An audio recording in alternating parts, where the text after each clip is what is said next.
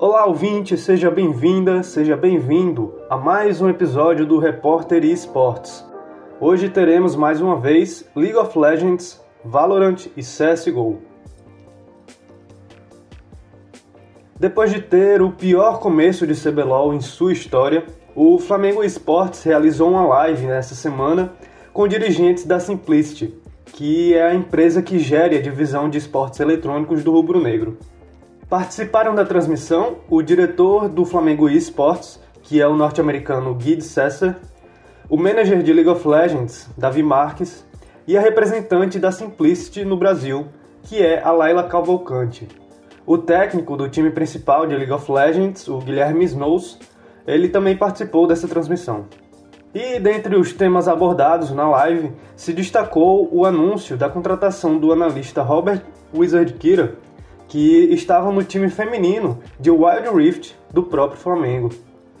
E esse evento né, serviu para a diretoria da equipe se mostrar aos torcedores, explicar um pouco do projeto que está começando agora nesse ano de CBLOL. É, mas os torcedores, por sua vez, criticaram muito é, e duramente a Simplicity e o Guide Cessa foi cobrado né, nos comentários da live a estar aqui no Brasil. Mas ele respondeu que a vinda ao Brasil ainda é, entre aspas, um plano, porque ele também trabalha como professor universitário nos Estados Unidos e divide o tempo entre trabalhar na Simplicity e dar aulas. E a Loud confirmou o que muitos já sabiam: seu elenco no Valorant.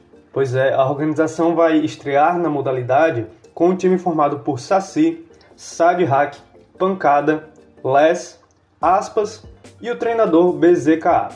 Eles vinham disputando a qualificatória para o VCT Etapa 1 sob o nome de Pancada e Amigos, mas desde o ano passado a informação de que eles seriam contratados pela Laudio já tinha sido noticiada.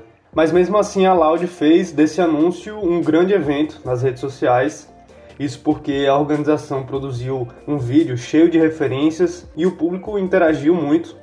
Enfim, a Loud fez o que a Loud sabe fazer e esse time chega hypado para o VCT, que começa no próximo dia 12.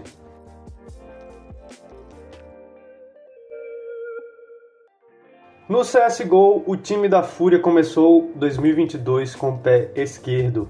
Isso porque o primeiro compromisso do time na temporada não saiu muito como esperado.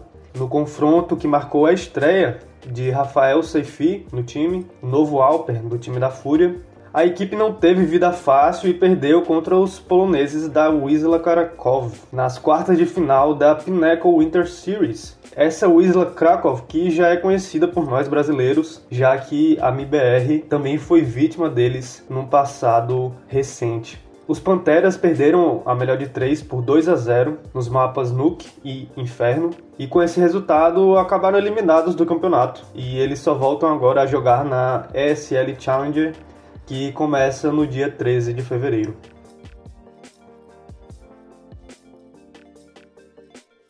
Para finalizar o episódio dessa semana, um anúncio de Major. Isso! A PGL anunciou que o próximo Major de Counter-Strike vai acontecer entre os dias 9 e 22 de maio, na cidade de Antuérpia, na Bélgica. O anúncio foi feito pela própria organizadora é, de torneios de esportes eletrônicos na quarta-feira, dia 2, e a PGL volta a ser responsável é, por um Major de CSGO depois da realização do PGL Major em 2021 em Estocolmo, na Suécia. Eles explicaram que a escolha pela Bélgica se deu pela popularidade do jogo no país, como também por ser casa de muitos jogadores profissionais de sucesso.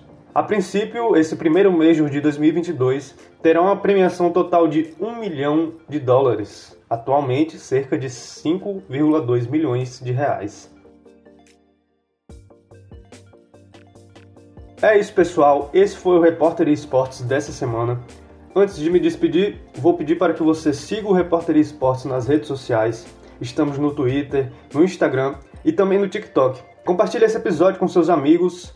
E agora sim, até o próximo.